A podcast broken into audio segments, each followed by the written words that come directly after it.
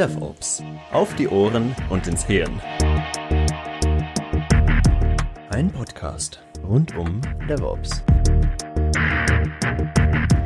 Von Dirk Söllner. Herzlich willkommen zum Podcast DevOps auf die Ohren und ins Hirn. Wir haben wieder eine neue Folge aber die neue Folge ist gar nicht so neu. Das ist die Fortsetzung der alten Folge. Also insofern herzlich willkommen. Mein Name ist Dirk Söllner. Ich habe zu Gast Miguel May. Wir sprechen über das Thema Spielarten und Trends des agilen Coaches. Da sind wir beim letzten Mal nicht fertig geworden, beziehungsweise wir waren mitten in einer interessanten Diskussion und insofern haben wir beschlossen, wir machen einfach weiter. Hier ist die Fortsetzung. Äh, Miguel, willst du dich vorstellen oder wollen wir gleich loslegen? Ah, ich bin ja nicht so ein großer Vorstellungsfan. Erstmal nochmal Hallo Dirk, danke für die Fortsetzung. Wir sind letzt äh, so schön drin gewesen und haben das gemacht, was manche großen Hollywood-Studios tun. Sie nehmen ihren Stoff und merken, oh, das reicht locker für zwei Spielfilme und machen dann zwei Teile draus. Da fühle ich mich in guter Gesellschaft. Ähm, kurz ein Satz nur an Miguel May. Ich bin agiler Coach. Was immer das bedeutet, haben wir in der ersten Folge schon ein bisschen eruiert oder was das bedeuten könnte. Insofern wäre das nochmal ähm, herausfinden will, in welchen Dimensionen sich diese Aufgabe aufspannen kann, ist doch nochmal eingeladen, die erste Folge zu sehen. Und heute setzen wir das Gespräch fort und waren beim letzten Mal, wenn ich mich recht erinnere, mitten dabei die Frage What's out? Also nicht What's in, das haben wir beim letzten Mal gemacht. Was gehört alles äh, in die Rolle eines agilen Coaches mit hinein, sondern wir sind beim What's out? Was gehört aus unserer Sicht ähm, eigentlich nicht unbedingt zur Rolle eines Coaches? Richtig. Und ähm, ich hatte bei deinen Ausführungen im Prinzip zugestimmt. Nicht nur im Prinzip, ich habe zugestimmt und genau gesagt, aus meiner Sicht ist die Frage oder die Herausforderung für viele ähm, Scrum Master, die ich kenne, also ich meine explizit würde ich dann wahrscheinlich die angestellten Scrum Master, ähm, denn das sind ja auch die, die ich meistens dann unterstütze, dass sie eben die Schwierigkeit haben, ähm, mit den Menschen zu arbeiten. Das ist ja jetzt quasi auch nur in Anführungsstrichen die Schwierigkeit. Sie haben einen Auftrag, Scrum einzuführen. Sie haben einen Auftrag, ein Team nach vorne zu bringen und müssen dann mit Menschen arbeiten. Also wie gesagt, da waren jetzt ganz viele Ironie-Modus ähm, mit dabei, Ironie-Smileys. Ähm, aber insofern die Frage ähm, oder einfach der Punkt auch, es kann hilfreich sein, bei einer Auftragsklärung auch ganz klar zu sagen für einen Scrum Master, das ist nicht mein Thema. Da habe ich keine Ausbildung für. Das ist zu viel für mich. Da fehlt mir auch vielleicht die Empathie, die Erfahrung, wie auch immer, und sagen, ich arbeite als Scrum Master nicht am System, sondern daran, ähm, das System quasi zu nutzen, ähm, Scrum einzuführen. Wie siehst du das? Oder habe ich das richtig wiedergegeben vom letzten Mal? Ähm, ja, ich glaube, die, die Details ähm, kann man in der letzten Folge besser nachhören. Ich glaube, wichtig war uns beiden einfach nur, dass es eben eine Abgrenzung gibt, wie bei jedem guten Auftrag. Auch schon vor der Zeit von Agile gab es Auftragsklärungen und Scope-Definitionen und was ist drin und was ist draußen. Und jeder, jede Aufgabe, jeder Auftrag, äh, wie, sei es eine Job Description für einen internen, Entschuldigung, oder eine Aufgabe, eine Auftragsbeschreibung für einen externen, ähm, sollte man sich anschauen unter dem Motto, okay, was ist die Aufgabe und was ist sie auch nicht? und dann eben schauen, ob das zu einem passt, ob man das so machen möchte und dann gegebenenfalls das eben so zu adaptieren, dass es zusammenpasst. Und insofern ist es auch hilfreich, auch ein Tipp vielleicht für Scrum Master zu sagen, ich habe keinen Auftrag, ähm, Menschen auf der persönlichen Ebene zu coachen. Genau, weil das aber immer so mitschwingt. Das ist eben wie bei jedem guten Auftragsklärung gibt es so unausgesprochene Erwartungen oder die, die jetzt zum Auftrag gehören oder die das Unternehmen immer so hat oder die in der Branche gerade so umwabern und keiner traut sich das dann anzusprechen. Und ich fand es sehr schön, wie du gesagt hast, so mit den Ironie-Anführungszeichen. Es ist nicht leicht, darüber zu sprechen. Ja, okay, Methode, ich soll Scrum mitbringen, okay, aber was ist jetzt mit den Menschen? Was soll ich denn da tun? Und so, da, da fehlen uns manchmal die Worte und das, das ist auch tatsächlich schwierig, das fällt mir auch schwer, aber dann sich trotzdem zu trauen und das, das anzusprechen und zu sagen, ja, okay, was ist denn mit den Menschen, was soll ich denn da tun? Was soll ich mit den Menschen tun? Soll ich die brainwashen, einmal auf links spülen?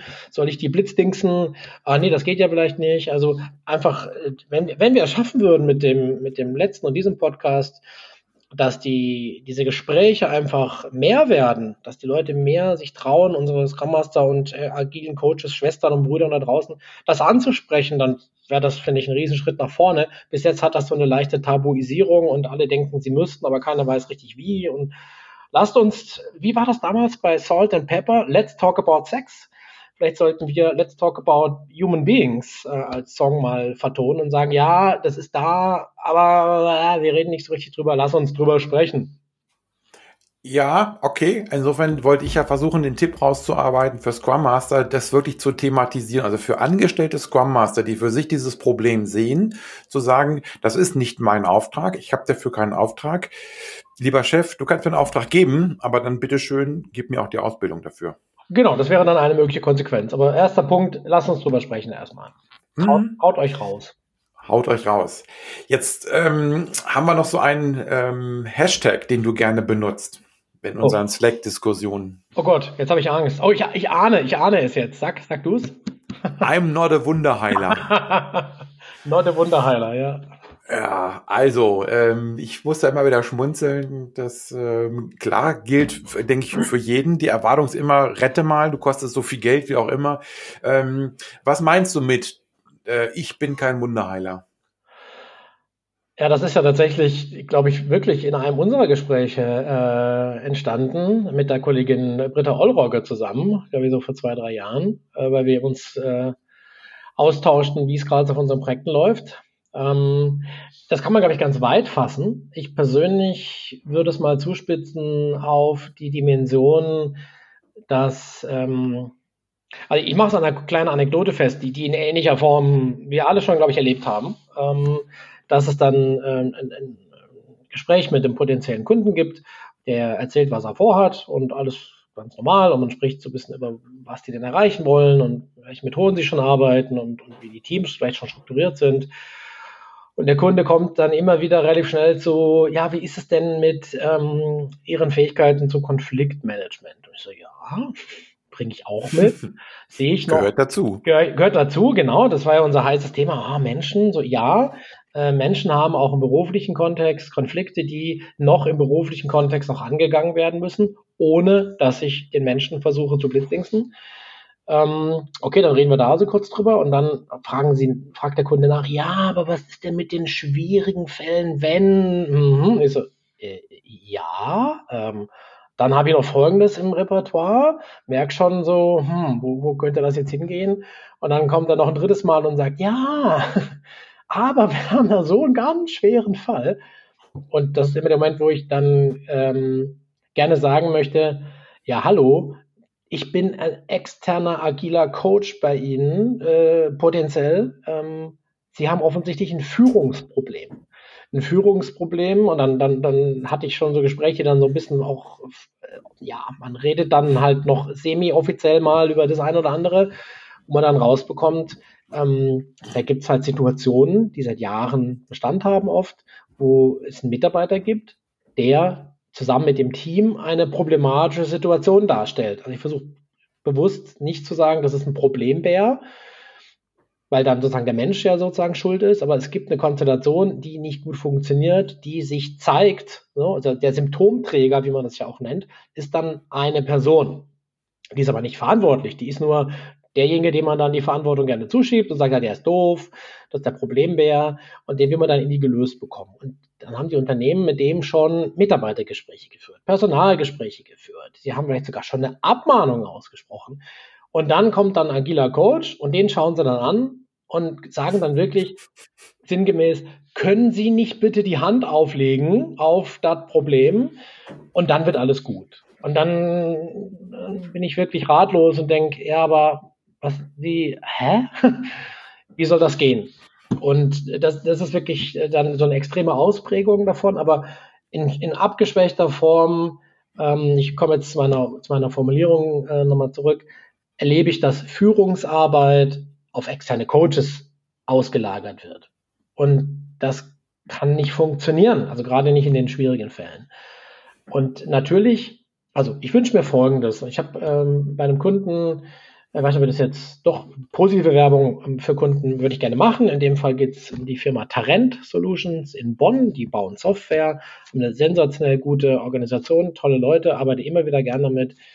Und mit denen hatte ich auch äh, schon zwei Projekte. Und wenn irgendetwas am System schwierig ist, dann setzen wir uns gemeinsam an den Tisch mit dem Linienvorgesetzten, vielleicht noch jemanden von HR und reden respektvoll über die Situation, überlegen, was wir tun können und versuchen eine Lösung zu finden. Und jeder weiß, dass die Verantwortung im Wesentlichen bei den Internen liegt. Ich kann was beitragen, ich kann auch was dann tun, ich kann rausgehen und versuchen, Dinge zu unterstützen. Aber es ist nicht so dieses heiße Kartoffel äh, runter vom Hof, bitte will ich nicht, so dieses, dieses Outsourcen von einem Haufen Mistproblemen.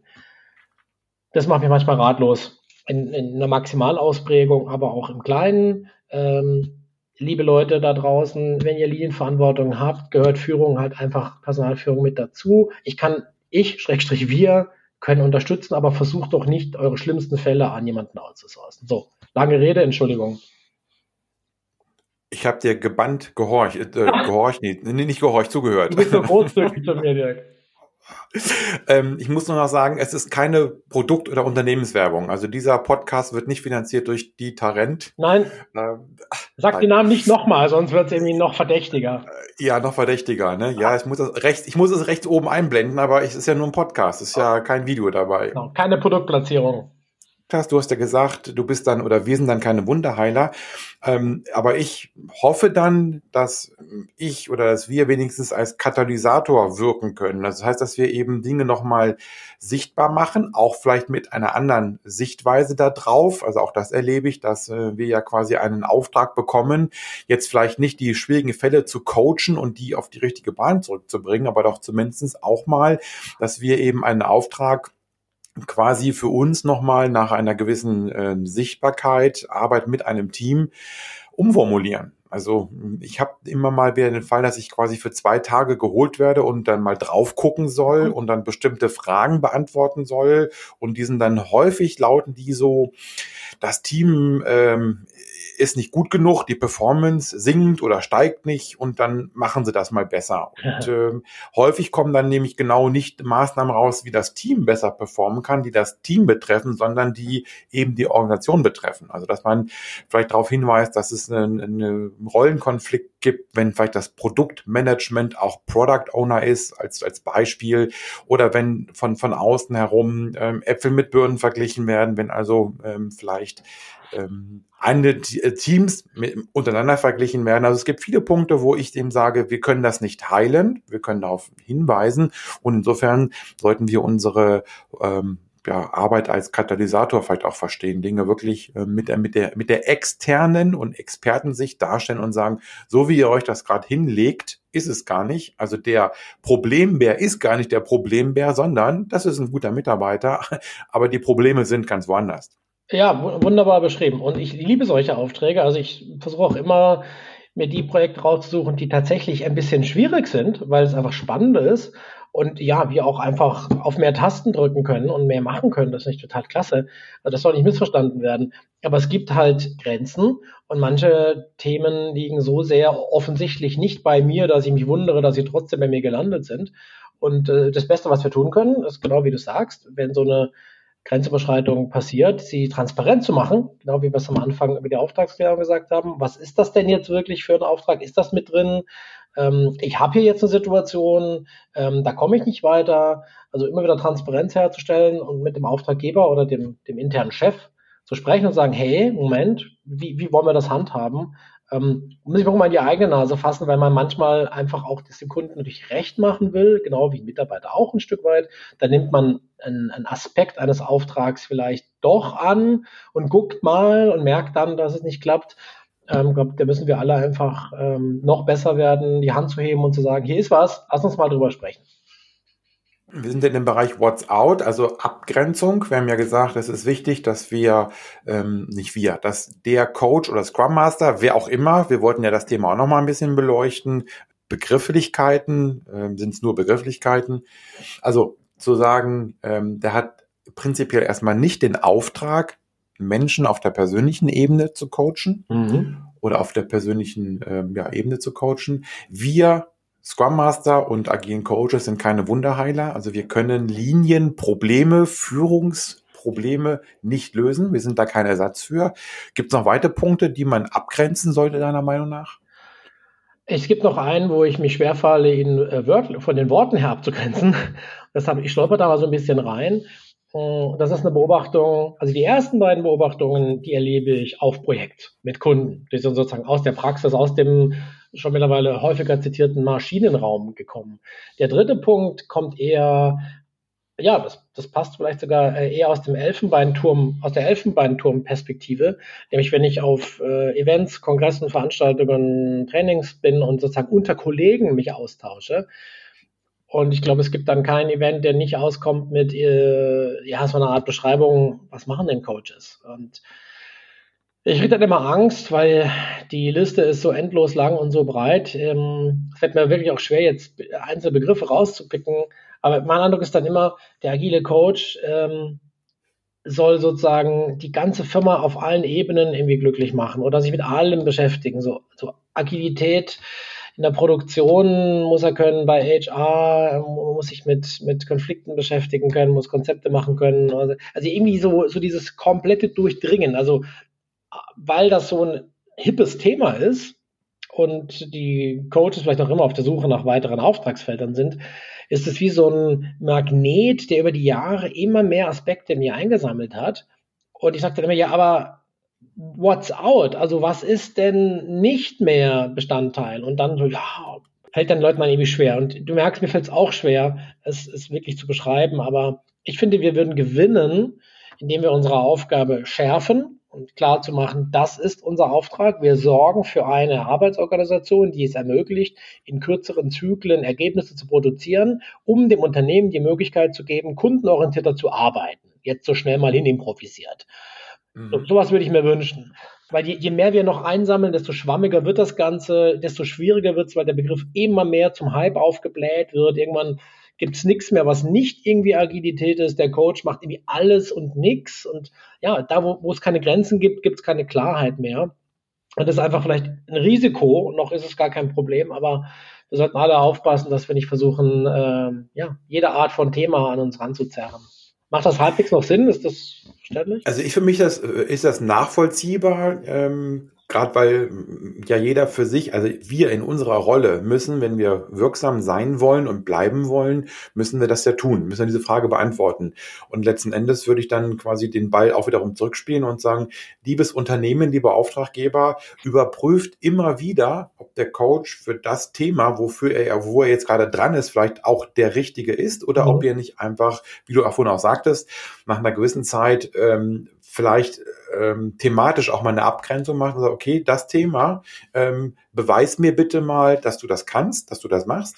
Und wenn nicht, dann nehme ich einen anderen. Und das fände ich auch nicht schlimm an der Stelle. Äh, ganz im Gegenteil. Ja, würde ich mich drüber freuen. Das führt auch ja. fast schon so ein bisschen hinüber in unsere Fragestellung mit den Trends, wenn du möchtest. Da könnte man nämlich gerade einen da dran klemmen. Wenn du, wenn du dann, dann klemm mal. Dann klemm mal. Ja, damit wären eigentlich unsere, also meine zumindest, meine What's Out schon äh, erledigt. Ich bin sicher, es gibt wahnsinnig viele, die noch die Erwähnung wert wären. Das waren einfach die drei, die mir am wichtigsten waren. Bei den What's Next, so was ist eigentlich das, was so auf uns zukommt? Wie, geht die Entwicklung da draußen eigentlich weiter? Gibt es nämlich einen Punkt, der da direkt drauf einzahlt. Dieses, da gibt es auch noch andere, die das können. Und ich habe das bei mir hier überschrieben mit, äh, sagen wir mal, Kooperationen statt einsamer Wolf ist es eben auch so, ein, so eine Beobachtung, dass dann eine Person diverse Themen auf sich zieht und dann halt irgendwann ihre Kompetenz überschreitet. So ein bisschen das Peter-Prinzip des agilen Coaches. Wird so lange immer mehr Arbeit bekommen, bis er unfähig geworden ist. Und was ich total vermisse, und vielleicht muss ich dazu sagen, die, die Trends, die wir besprechen jetzt, sind zum Teil auch Wünsche von mir, wo ich denke, oh, das sollte eigentlich passieren. Also auch so ein bisschen ist ja, weiß nicht genau, wann du es ausstrahlst. Vielleicht war Weihnachten schon, vielleicht ist Weihnachten noch. Auf jeden Fall wäre es eine schöne Wunschliste. Und einer dieser Trends, Schrägstrich Wünsche ist, dass wir stärker mit Leuten arbeiten, die äh, andere Fähigkeiten mitbringen. Und du hast mir das Stichwort gegeben, weil du hast gesagt, es gibt andere Coaches, die das vielleicht besser können. Also warum nicht stärker sich so vorstellen, es gibt nicht den einen agilen Coach, sondern eben, ich weiß, je nach Unternehmensgröße muss es passen, zwei oder drei, die gemeinsam an etwas arbeiten. Und warum es überhaupt auf die Riege der agilen Coaches beschränken? Warum sind wir da so ein wie sagt man da, so ein elitäres Team. Es gibt Leute, die seit Jahrzehnten Teamentwicklung machen. Wieso arbeiten wir mit denen nicht mehr zusammen? Es gibt Leute, die seit Jahrzehnten Organisationsentwicklung machen. Warum arbeiten wir mit denen nicht besser zusammen? Und es gibt Leute, die sind spezialisiert auf Mediation und Konfliktmanagement. Ne? Das war das vorhin mit dem Wunderheiler-Ding.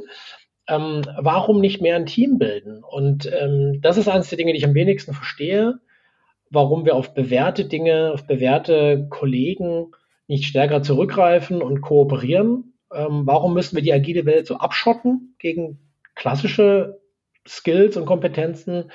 Und ich fände es total schön und wichtig, dass wir alles, was schon gut funktioniert, einfach stärker mit einbeziehen und nicht versuchen, alles komplett neu zu erfinden.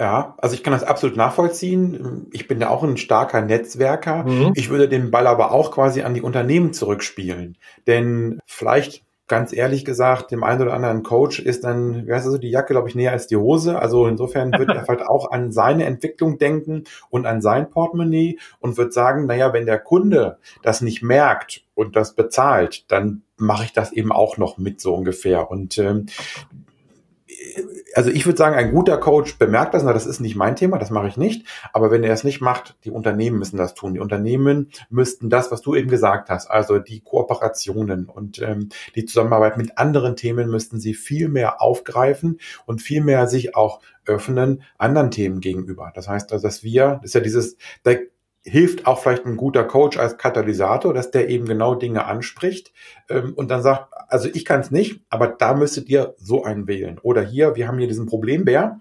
Das ist wirklich jetzt ein Problembär, wie du das eben auch sagtest. Und ähm, da brauchen wir jemanden, der als Mediator tätig ist.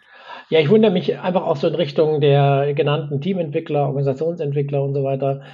Von denen höre ich auch nie etwas. Von denen kommt auch nie einer auf, also konkrete Kollegen schon, aber dann hat Leute mehr oder weniger aus dem Freundes- oder Bekanntenkreis. Aber auf einem Projekt habe ich das Gefühl, dass da zwei Welten nebeneinander herlaufen. Und ja, da müssen wir uns an die Nase fassen als Katalysator und die Hand heben und sagen, hey, wo sind denn hilfreiche Dinge? Ja, da muss das Agile-Schild nicht draufkleben, es muss hilfreich sein. Ähm, das Management sollte dafür vielleicht offener sein und auch darauf gucken, aber auch die, von denen ich gesprochen habe. Also ich, ich bin immer so ein bisschen fasziniert davon, dass es so wenig passiert, obwohl es so naheliegend ist und bin noch nicht ganz schlau daraus geworden, warum es so ist, ich vermute mal so eine gewisse Eifersüchtelei, weißt du, so mein, mein, ich bin, ja, so dieses Standesdenken. Ich bin im Stand der OEs und dann mache ich nichts mit den Coaches zusammen. Aber ich glaube, dass das ein Trend werden muss, wenn wir die Entwicklung weiter vorantreiben wollen. In, Im jetzigen Level ist das halt, ja, die agile Coach als Inselkönig und, und als einsamer Wolf. Das Modell ist schon längst überlebt. Wir müssen raus mit den anderen mehr gemeinsam arbeiten. Also das stimme, da stimme ich dir zu und da passt, denke ich, auch das Thema, äh, wir sind keine Wunderheiler dann dazu, wenn ich mich als, als Coach quasi eben als Wunderheiler sehe und sage, ich kann alles und ich, ich mache alles und ich äh, probiere immer erstmal alles aus, ähm, dann ist das eben kritisch. Ja, und aus meiner Sicht, wir reden ja über die Trends, über deine Wünsche. Ähm, mhm. Ich gucke auch mal ein bisschen in die Glaskugel, ähm, so ähnlich wie du dann auch. Und ich würde auch sagen, dass das Thema Agilität ähm, an sich, und ich nenne es immer in Anführungsstrichen, ja, für so eine Art Mainstream ist. Also letzten Endes das, was wir mit Agilität erreichen wollen, das machen wir ja nicht, um agil zu werden, sondern um Ziele zu erreichen. Und ein Ziel kann ja sein, flexibler zu sein, attraktiver als Arbeitgeber zu sein, den Menschen mehr Spaß bei der Arbeit bringen. Also all das sind ja Themen, die dabei rauskommen, quasi als Nebeneffekt oder Hauptziel, wie auch immer. Mhm. Und insofern glaube ich, dass das Thema Agilität, so wie wir es ähm, vielleicht die letzten zehn Jahre so gesehen haben, Mainstream wird, also normal ist. Und so müssten dann agile Coaches oder Scrum Master gucken, wo müssen sie sich hin entwickeln oder was müssen sie dazu lernen, weil nur Scrum Master vielleicht nicht mehr ausreicht. Ähm, wir kommen ja auf ein anderes Thema auch noch hin zum Thema Aufstellung. Also wie sollten sich ähm, Scrum Master aufstellen und ausbilden? Ja. Also auch da wieder Kurz gesprochen, glaube ich, ähm, dieses Öffnen anderen gegenüber bedeutet auch dazu zu lernen, Und das betrifft Coaches und Scrum Master gleichermaßen, wie auch die anderen, wenn also Teamentwickler hm, sich auch dem Thema Agilität widmen. Absolut. Soll ich mal auf meiner Liste weiter nach vorne springen? Ich habe jetzt dieses Kooperationsthema sozusagen nach vorne gezogen, weil das so schön zu deinem äh, Aspekt passte. Soll ich mal in den Rest der Liste nochmal reingucken? Oh, guck mal. Also ich lasse mal eins weg, vielleicht kommen wir da am Ende noch drauf, weil die Zeit schon so ein bisschen, ich habe sie nur im Auge. Sie ist nicht knapp, aber ich habe sie im Auge. Ähm, ich würde mal weitermachen mit der Frage, die so ein bisschen nochmal anschließt an das, was die Svenja Hofert geschrieben hat. Das war der Artikel, auf den wir uns eigentlich, ähm, der uns sozusagen getriggert hat, über das hier zu sprechen. Und sie hat ja eben beispielhaft so gewisse Rollen äh, beschrieben, die sie sehr stark mh, hm, im Sinne von, was für ein Skillset, würde ich sagen, die Leute eigentlich haben. Ich würde eins anbieten, ähm, ne, ne aus, also ich glaube, dass die, die, die agilen Coaches werden sich ausdifferenzieren in verschiedenen Punkten. Und ich habe mal die Kristallisationspunkte genommen, wo in der Organisation sie eigentlich hängen. Das hatten wir auch ganz am Anfang. Dass es eine sehr wichtige Dimension ist. Und ich glaube, das ist äh, die, die aus meiner Sicht auch am offensichtlichsten ist von allen Trends ähm, weil man einfach sehen kann, wer, wer mit wem wohin coacht. Und es gibt drei aus meiner Sicht, die, die ich wahrnehme. Die Begriffe sind willkürlich gewählt. Ich habe jetzt mal gesagt, auf dem untersten Level, darf ich das sagen? Das klingt blöd. Ähm, direkt an den Teams dran gibt es den Scrum Master. Das ist einfach eine Person, die das Tagesgeschäft ähm, macht, die Agilität im Maschinenraum macht da haben wir darüber gesprochen, wie viele Teams können das sein. Lassen einfach mal offen. Ähm, eins, zwei vielleicht.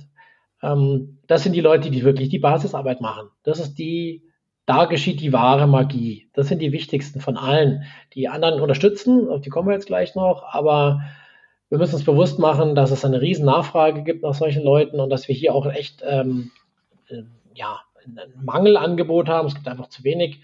Aber nochmal großen Respekt für jeden Scrum Master, der jeden Tag mit seinem Team arbeitet. arbeitet. Das ist wirklich ähm, ein harter Job. Und das ist die, die, die, das sind die Riesen, auf denen alle anderen dann stehen.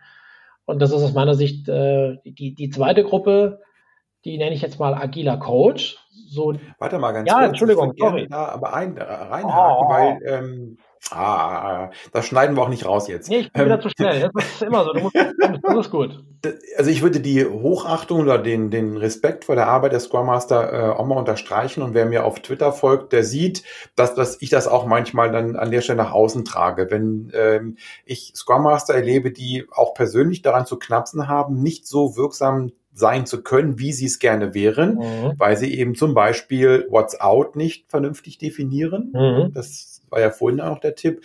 Oder wenn, wenn quasi ich als Coach, also ich würde ja nicht sagen, dass ich jetzt besser bin als ein Scrum Master, ich habe mehr Erfahrung vielleicht okay, aber wenn, wenn sozusagen selbst ich nicht helfen kann, selbst wenn, wenn ich also in Situationen bin, wo ich ähm, quasi dem Scrum Master nur bestätigen kann, stimmt, das ist ein schwieriges Team oder eine schwierige Aufgabe ähm, und ich kann dir jetzt genauso wenig helfen wie du. Also ich bin dann eben auch nicht der Wunderheiler, aber eigentlich auf einer ganz banalen Ebene, also banal auch wieder in Anführungsstrichen. Also kurzum, äh, der Respekt vor, vor der Arbeit der Scrum Master auf jeden Fall. Und manchmal muss ich einfach Scrum Master auch nur aufbauen, dass sie ihren Job weitermachen, weil sie eben immer wieder äh, im Maschinenraum die Ölspritze abbekommen. Ja, das ist ein nettes Wort. Also insofern auf jeden Fall. Ähm, und wenn wir sagen, wir blicken nach vorne, ähm, was wir ja auch sehen müssen, ist, wir beide, also ich sag mal, von mir, ich merke, dass ich in großen Unternehmen oder größeren Unternehmen traditionellen, klassischen unterwegs bin. Ähm, vielleicht haben wir immer noch den Punkt, dass das Thema ähm, Teamarbeit, Agilität so angekommen ist, dass wir wirklich reife Teams haben, wo auch vielleicht wirklich ein Scrum Master drei oder mehr Teams betreuen kann, weil sie eigentlich nur jemanden braucht, der so im Sinne von, ich sag mal, ich mache mal eine Retro mhm. oder ich, ich moderiere mal, ich gucke mal rein, also dass man äh, wirklich vielleicht dahin kommt, weil reife Teams da sind, die brauchen gar keinen Scrum Master oder keinen Vollzeit Scrum Master. Das wäre ja eigentlich auch eine Möglichkeit, die man aus ableiten könnte. Darauf hoffe ich auch, aber in meiner professionellen Karriere werde ich das wahrscheinlich nicht mehr erleben. Da werden wir noch, brauchen wir noch ein paar Jahre dafür. Aber das muss natürlich unser Ziel sein. Da bin ich ganz bei dir. Irgendwann ist es quasi selbstverständlich oder selbstverständlich her und braucht nicht mehr so viel ähm, Handhabung drumherum. Dann kommen wir auf den nächsten Punkt. Dann will ich dich jetzt nicht bremsen. Du warst dabei, Hallo. zum Thema agiler Coach noch was zu sagen. Ja, letztendlich, und das ist ein bisschen schwierig, weil agiler Coach, das ist eigentlich das, was du und ich, also nicht nur, natürlich, wir machen alle auch ein bisschen was Unterschiedliches, aber das ist so dieses, diese, diese Gruppe, in der wir uns eigentlich selbst befinden. Deshalb ist es immer schwierig, über sich selbst ein bisschen zu sprechen. Für mich ist der, der agile Coach als Abgrenzung des Begriffs zum Scrum Master eigentlich der Unterstützer für die Scrum Master. Also der ist der, der den Scrum Mastern hilft hilft nicht, weil das besser weiß. Natürlich sind das üblicherweise Leute, die mehr Erfahrung haben. Also ja, die dann auch ein bisschen im Sinne von Beratung versus Coaching auch mal ein bisschen beraten und sagen, mach's doch mal so, probier doch mal jenes. Aber mit Abstand der wichtigste Bereich ist einfach, da kann der Scrum Master hingehen und sich mal auskotzen und sagen, Gott, was für ein Scheiß. Wieso klappt das wieder überhaupt nicht? Das war so schrecklich. Und das, das klappt überhaupt nicht. Kriegt das nicht hin. Was soll ich denn machen? Und dann spricht man mit dem. Und das ist erstmal das, was man glaube ich, Supervision nennen könnte. Also Leute, die Menschen helfen, haben jemanden, der ihnen wiederum hilft. Und das ist der, Super, der Supervisor. Ja, ich glaube schon. Die Super, Supervisor. Die Supervisionette, ähm, die Superviseurin. Ähm, und ich glaube, das ist wahnsinnig wichtige Rolle und auch eine, die, die unheimlich effizient und effektiv ist. Da kommen Leute auf dich zu, du fängst die ein bisschen auf, äh, redest mit denen, arbeitest heraus, was ist eigentlich das, was, was dir am meisten wehtut, was könntest du dort tun.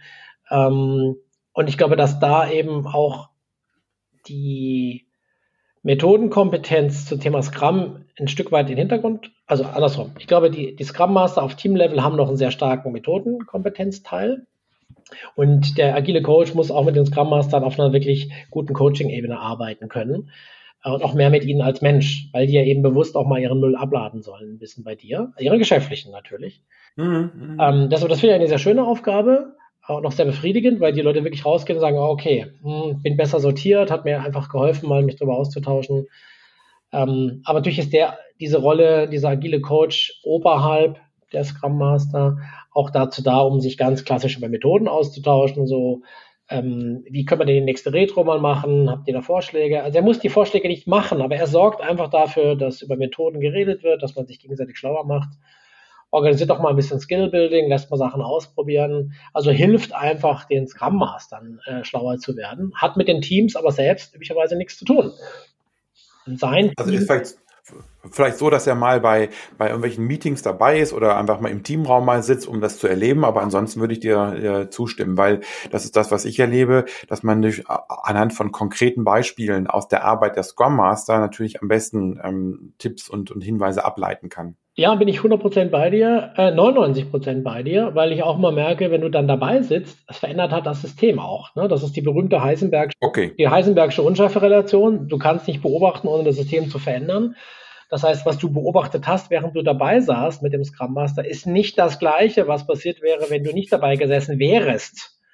Das stimmt. Ja, ja. Da kommt häufig, ja, da kommt häufig der Hinweis, heute war die Retro irgendwie anders, ja, die war genau. irgendwie besser also das, als sonst, ja, ja. Also das ist wie mit dem, mit dem Punkt, den wir bei, äh, im letzten äh, Meeting Call hatten gemeinsam. Äh, man fragt das Team, was es will, aber muss da interpretieren, was es bedeutet. Und genauso gilt hm. für, ich beobachte was ich sehe, ich sehe, was ich beobachte, hm, du weißt schon, ich, ich gehe da hin und gucke, aber ich muss dann immer noch mich fragen, okay, wie weit hat meine Beobachtung das Beobachtete verändert? Das ist nicht ganz einfach und kann leicht auch mal in Missverständnis führen. Aber ja, du hast völlig recht, man muss unbedingt hingehen und gucken und mal eigenen Geruch aufnehmen, aber eben mit Bedacht interpretieren. Mhm. Und der letzte Punkt auf der Liste ist bei mir einfach noch, und ich habe ihn bewusst auf den letzten Punkt gesetzt, ist der agile Coach, der den Scrum Mastern hilft, kann auch manchmal nötig sein, um gewisse Standards zu etablieren und zu sagen, okay, pass auf, what's in, what's out. Wir machen alle nach Scrum, weil das einfach gute Gründe hat, warum auch immer. Bitte macht Scrum. In welcher Form euch überlassen. Ähm, oder wir nutzen als Tool einfach Jira oder auch nicht dieses verfickte Jira, was immer nur Schwierigkeiten macht. Also das ist kein, kein Aufruf, Standards zu setzen, aber es kann eben auch hilfreich sein. Ne? Rahmenbedingungen können helfen und Freiheit schaffen, weil man sich darüber keine Gedanken machen muss. Und so ein Coach kann eben auch jemand sein, der gemeinsam mit den Scrum Mastern dann sagt, okay, das ist eigentlich unser Standard und das ist er nicht. Das kann hilfreich sein. Ja, und ich glaube, du hast eben so schön versucht oder hast in einem Bild gesprochen, der ähm, Agile oder agile Coach oberhalb des Scrum Masters. Ich weiß nicht, ob du es so gesagt hast. Ich fürchte. Ähm, ich sehe ich sehe ihn auf jeden Fall daneben. Also wenn wir jetzt das aufmalen würden und ähm, irgendwie in eine Art Organigramm bauen wollen würden, dann würde ich ihn daneben sehen oder vielleicht sogar darunter, weil er ja unterstützt. Also das nur mal, um die Bilder noch mal ein bisschen zu sortieren hier. Ja, interessanter Einwurf. Ähm, jetzt höchstpersönlich gesprochen, ich finde es manchmal, und das ist jetzt in keiner Weise auf dich äh, gemünzt, aber es hat ein Feedback, das man häufig bekommt, sobald man von Ober- und Unterart spricht, ist natürlich sofort dieses, ja, die Sprache sagt aus, wie das Mindset ist und wessen, wessen, äh, wie sagt man, wessen Geist das Kind äh, die Person ist. Da ist natürlich viel dran, aber man muss auch manchmal ein bisschen pragmatisch sein und sagen, naja, es gibt halt ein Organigramm, das kann einfach helfen, Dinge zu strukturieren. Das ist dann nicht automatisch gleich eine Wertung, aber in irgendeiner Form musst du es ja aufmalen. Nebeneinander ist auch eine Art von, kann man gut oder schlecht finden. Und manchmal glaube ich, wir übertreiben es so ein bisschen mit diesem, wie viel Bedeutung lege ich in diese Organigramme. Ähm, aber es ist wichtig darauf zu gucken, dass es äh, richtig ankommt. Deshalb bin ich dir dankbar für deinen Einwurf. Dann machen wir weiter, bevor wir jetzt hier noch in Bildern davon schwelgen. Ja. Äh, den Transformation Coach hast du noch aufgeführt. Ja, mein Gott, genau, der dritte. Und das ist für mich auch der, der, wo ich am wenigsten weiß, wie er sich wirklich gut verzahnen lässt, weil eigentlich bildet die Einheit die Scrum Master an der Basis, der Coach als Unterstützer neben den Scrum Mastern. Das ist für mich ein wunderschönes Bild. Und es macht, es macht einfach Spaß, in, dem, in so einem Setting zu arbeiten, muss ich wirklich sagen, das ist wirklich toll. Der Transformation Coach, wie ich ihn genannt habe, der könnte auch ganz anders heißen. So, du kennst ja diese agile Transformation, digitale Transformation. Ja, ja, genau. Same hier. Also, auch eine spannende Aufgabe, aber halt sowas von verschieden. Wir hatten im ersten Teil von diesen verschiedenen Dimensionen gesprochen. Da bist du halt sehr stark auf dem Elfenbeinturm, sehr stark in der Konzeption, sehr stark im Top-Management. Du bist sehr weit weg von den praktischen Dingen. Und die Brücke zwischen Scrum Master und Agile Coach wäre für mich noch diese nah beieinander zwischen den Coaches, dem, den agilen Coaches sozusagen und dem Transformation Coach. Das ist dann schon echt ein Riesenabstand. Aber es braucht halt, wenn du von einer wirklich großen Organisation sprichst, jemanden, der halt auf dem Schoß vom Vorstand sitzt, von den Vorständen sitzt oder den mindestens mal den Bereichsleitern. Das sind dann ein Haufen Leute. Und du musst auch dort diese Spiele mitspielen. Halt äh, die Meetings, die auf eine gewisse Art ablaufen. Du musst die Sprache sprechen. Vielleicht musst du auch mal einen Sakko überwerfen, wenn es ganz schlimm wird. Ähm, du musst auch die Leute abholen, wo sie sind. Genauso wie du vielleicht im Team mit einem Kaputzenswetter besser reinläufst, läufst du dort halt vielleicht doch mit was anderem rein. Das ist jetzt keine Einladung, die, die Klamotten anzupassen, aber du musst auf die Leute in irgendeiner Form eingehen. Optisch, sprachlich, thematisch, was auch immer. Und das ist halt nochmal eine ganz spezielle Art der Ausprägung. Und ähm, ich habe in den großen Projekten, die ich gesehen habe, äh, für mich festgestellt, dass das sehr gut funktioniert eigentlich, da oben, aber dass der Downlink, jetzt sage ich wieder was mit oben und unten, der Downlink runter zu denen, die es wirklich machen, echt eine Herausforderung ist. Und ähm, deshalb pläde ich immer dafür, dass Leute, die so ein, wie ich es nenne, Transformation Coach machen, am besten aus, von der Basis dort hochgewandert sind und wissen, was dort unten passiert. Was wir aber in der Praxis sehen, ist, dass einige Beratungshäuser das halt als neues Geschäftsfeld entdeckt haben, diese Agilität. Die wissen sozusagen, wie man mit Vorständen spricht. Die haben so diesen Stallgeruch und dieses, ne, wir verstehen uns doch in, in welcher Form auch immer. Die gehen dann dort rein, haben aber wenig Ahnung, wie es wirklich unten ausschaut. Und ich glaube, dass das eben als Trend, darüber reden wir ja, als Trend kommen muss, dass es auf diesem Management-Level einen Coach gibt oder eine Person gibt, die auf dem großen Spielfeld äh, Bewegungen äh, unterstützt, aber das eben auch nach unten in die große Menge der Menschen abbildet. Ich glaube, das wird eine Schlüsselrolle ähm, sein, äh, die, die sich noch finden muss in den nächsten Monaten oder Jahren. Jahren, ja, ich glaube Jahren. Ähm, ich glaube, dass viele Unternehmen, Großunternehmen diese Menschen schon haben also die Personen, die das tun. Ähm, sonst würde das nicht, sich nicht so weit entwickelt haben. Und den einen oder anderen kennt man ja auch, wenn man, wie ich, bei Twitter aktiv ist. Mhm. Ich weiß nicht, ob die auch bei, bei LinkedIn sind, äh, sind, wo du aktiv bist. Also ich glaube schon, dass große Unternehmen solche Menschen haben, die das vorantreiben aus der Organisation heraus und die auch die Spielchen mitspielen, die auch wissen, wie es in den Unternehmen jeweils tickt. Ähm, die heißen wahrscheinlich nur noch nicht Transformation Coach. Das, äh, ja, ja, ja, um Gottes Willen. Also der, der Begriff ist mir völlig Wumpe. Es ging nur darum, ja, ja. da gibt es noch eine dritte Person. Wie, weiß ich, gibt's, gibt, ist der Begriff begegnet, der dir eher äh, dafür passend erscheint? Ich, Ich, also ich weiß keinen und ich möchte auch keinen erfinden, weil ich habe immer das Problem mit, mit Begriffen, mit Rollenbezeichnungen. Dann denken sofort Leute, aha, habe ich schon mal gehört, das kommt da alles rein. Ich komme eher so aus der, aus der Aufgabendefinition. Also was muss gemacht werden? Und okay, das macht der jetzt und das macht der. Also dass ich quasi Aufgaben aufteile auf die bestehenden Rollen auf, auf die Menschen, wie auch immer. Ja, okay, kann ich auch mit leben. Also im Prinzip habe ich auch nur drei Variationen des agilen Coaches beschrieben. Ob die einen extra Namen ja. brauchen oder nicht, das kann jeder für sich entscheiden. Ja. Mir ist ganz wichtig bei dem Thema, wo wir es eben hatten, oben und unten, Transformation Coach, verschiedene Ebenen und so weiter, ähm, auf das Thema Demut zu sprechen zu kommen. Das ah, ist das, was du in deiner Liste hast. Also die Demut vor, vor was? Ja, äh, das ist so ein softer Punkt, den ich da reingebracht habe, der mir persönlich einfach wichtig ist, weil ich ihn ja persönlich immer wieder verstärkt neu lernen muss und, und immer denke, ich bin ein Stück weitergekommen, nur um zu merken, dass äh, das zwar stimmt, aber immer noch der Weg weit ist. Ähm, ich habe so, so, eine, so eine Vorliebe für die, für die Kanban-Ansätze im Gegensatz zu den Scrum-Ansätzen. Und jeder, der mit mir schon mal gearbeitet hat, weiß, dass ich dann auch wenn es heißt, vergleicht doch mal Scrum mit Kanban, ich äh, das Kanban eher ja, wärmer verkaufe, vor allen Dingen aus einem Grund. Ähm, weil, und ich will jetzt nicht Kanban verkaufen, aber es gibt einfach einen Aspekt da drin, der mir extrem viel bedeutet, nämlich diesen eher asiatischen Ansatz, ähm, Respekt zu haben. Also erstmal überhaupt Respekt zu haben. Also das ist ja in Deutschland ist das ja ein Wort, das schon überhaupt nicht, das finden wir ja scheiße. Wir haben ja keinen Respekt, wir sind, was auch immer wir sind, aber Respekt ist bei uns keine Tugend. Im Asiatischen ist das eine Tugend. Natürlich alles auch alles seine Vor- und Nachteile, aber erstmal, ich schaue mir an, was da ist und finde das erstmal gut. Ja, eine Firma hat sich dorthin entwickelt. Mein Gott, das muss man erstmal schaffen. Die Mitarbeiter haben ein Skillset aufgebaut, das muss man erstmal schaffen. Die haben dort Prozesse, die jeden Tag laufen und den Laden am Laufen halten, im wahrsten Sinne des Wortes. Das muss man erstmal schaffen.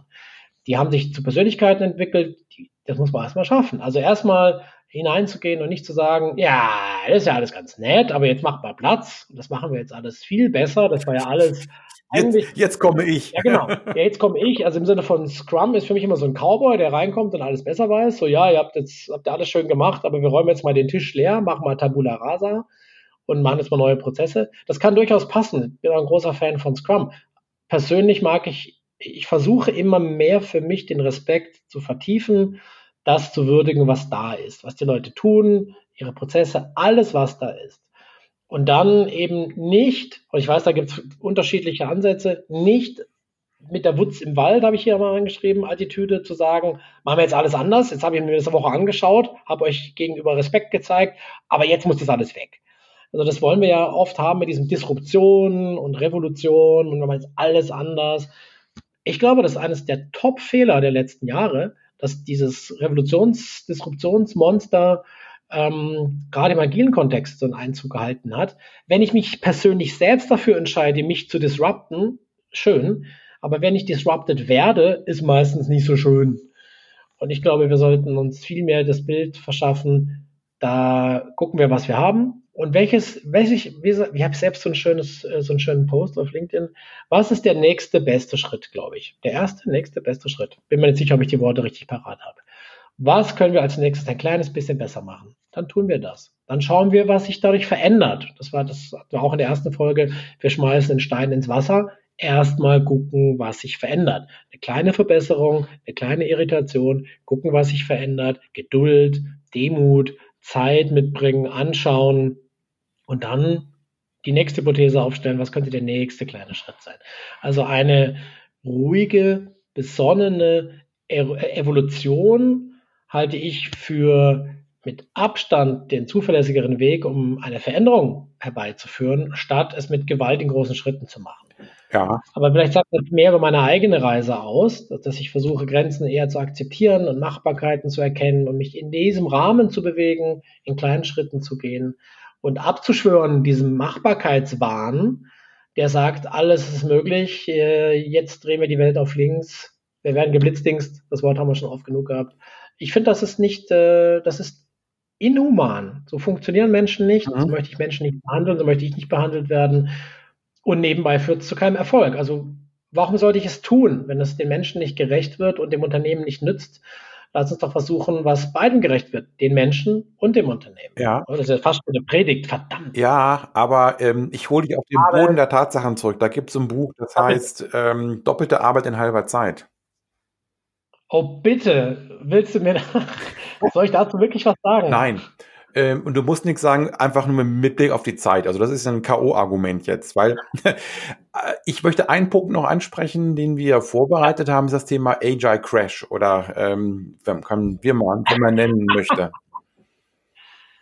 Ähm, ja, jetzt muss ich mich kurz sortieren, weil ich hatte noch zwei, zwei zwischendrin, die, ich sage nur einen Satz dazu. Also ich glaube noch, dass wir äh, du hattest das im ersten Teil auch gesagt, wir müssen uns stärker professionalisieren. Die Coaches müssen stärker in diese Aspekt der Menschenthemen, des systemischen Coachings vielleicht mehr reingehen. Wir müssen mehr in die Didaktik investieren, um als Methodencoach auch gut zu sein. Das halte ich für ganz wichtig. Und wir müssen uns auch von unseren Methodenskills her die, die, die, die, die, die, die Aufforderung gefallen lassen, uns breiter aufzustellen. Jemand, der nur noch Scrum kann heute, nützt gar nichts wenn du nicht auch mindestens noch Kanban verstanden hast und mindestens noch ein Skalierungsframework mal mitgesehen hast, bist du, bist der Markt eigentlich nicht mehr, du kannst nicht mehr wirklich sinnvoll was beitragen. Also wir müssen alle im Sinne von Menschen, Arbeit mit Menschen und im Sinne von Methodenkompetenz brauchen wir noch zwei Schritte nach vorne. Ähm, sonst fällt es dem Markt nach hinten runter und das, ähm, das wollen wir natürlich nicht. So, das als kurzer Einschub. War das okay? War okay. ja, der agile Crash. Ja. Hilfe. Wieso Hilfe? Na, Crash ist, Crash ist immer schlecht. Nee, Crash ist geil. Ich habe extra das Wort verwendet, weil ich heute Morgen noch in einem anderen Kontext ähm, recherchiert habe und auf Platz 1 und 2 der Wirtschaftsbücher stehen jeweils Bücher, in denen das Wort Crash vorkommt. Also Crash ist ein Wort, mit dem wir jetzt gut ähm, Aufmerksamkeit erzielen und wir sollten auch die Episode doch so nennen. Der agile Crash, wann kommt er? Okay. Alles was, was wir, glaube ich, ähm, also gerade die, die schon, ja, blöd, die schon länger mit den mit dem Produkt- und IT-Themen unterwegs sind, die haben ja schon alle erlebt. Es gibt von, von Gartner Group diese sogenannte Hype Curve. Äh, gern mal googeln, lohnt sich. Ähm, und die Hype Curve sagt, naja, irgendwann ist ein Thema ganz nett, dann plätschert es vor sich hin und irgendwann wird es interessant und dann nimmt es so ein Momentum auf und dann ist das so eine ganz steile Kurve, die Nachfrage steigt und alle finden es am Riesenerwartungen, bis es an einen Hochpunkt kommt. Und dann wird das ein bisschen entzaubert äh, weil, oh, ist doch nicht so geil, hat nicht alle Probleme per Wunderheilung gelöst, fällt die Begeisterung wieder in den Keller, um dann wieder sich weiterzuentwickeln auf das sogenannte Plateau der Reife, wo dann die Dinge zusammenpassen. Was kann die Methode, was kann sie nicht, passen die Erwartungen zu dem, was geleistet werden kann, sind genug Leute da im Markt, die das erreichen können und dann gibt's eigentlich, dann ist eigentlich erst schön. Vorher ist erst ein bisschen unauffällig, dann kommt der wahnsinnige Hype, dann der Riesenabsturz und dann wird schön. Und ich glaube, wir sind, wir sind noch nicht bei schön, sondern wir sind an diesem steilen Punkt oder am obersten Punkt dieses Hypes angekommen. So ein bisschen noch das, was wir vorhin an allen Punkten hatten. Leute erwarten sich wahnsinnige Dinge. Agilität versucht, alle möglichen Themen in sich aufzusaugen. Das ist wie so ein riesen schwarzes Loch, das Wünsche und Skills und, und alles in sich aufsaugt. Und wie jedes gute schwarze Loch macht es irgendwann Bumm und äh, schlägt zurück. Und ich glaube, auf diesen Punkt bewegen wir uns zu. Niemand weiß, wie lange es geht, wie bei jedem guten Crash. Aber ich freue mich deshalb drauf, weil ähm, momentan sind wir irrational in dem, was wir wollen und dem, was wir machen. Das ist, das ist so nicht, ähm, wie sagt man, sustainable, nicht, nicht, nicht, ähm, kann so nicht bleiben, kann, kann so, ja, stimmt, nachhaltig wäre besser, ist so nicht nachhaltig und ähm, das Ding wird zusammenbrechen. Das Schöne ist, und darauf freue ich mich, das heißt nicht, dass Agilität nicht gut ist, sondern dass der Wahnsinn rund um die Agilität ein bisschen zusammenbricht.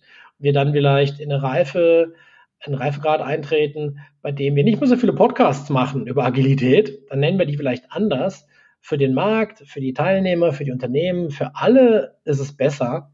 Ist nur nicht mehr so geil im Sinne von so viele schöne Buchtitel, die man damit verkaufen kann. Das ist das, was ich eigentlich als Midterm-Trend sehe und eben nicht als Bedrohung, sondern es gibt einen schönen Shakeout. Alle möglichen Leute, die vielleicht nicht so viel mitbringen, fallen raus und wir können uns darauf konzentrieren, das Ganze stärker zu professionalisieren. Eigentlich all das, was wir in den letzten ähm, Punkten hatten, kann dann sich zusammenfinden und das Ganze aufs nächste Level bringen. So betrachte ich das. Perfektes Schlusswort. Next Level Agility. Lass uns ein Buch schreiben. Das hatten wir doch vorhin schon mal, oder?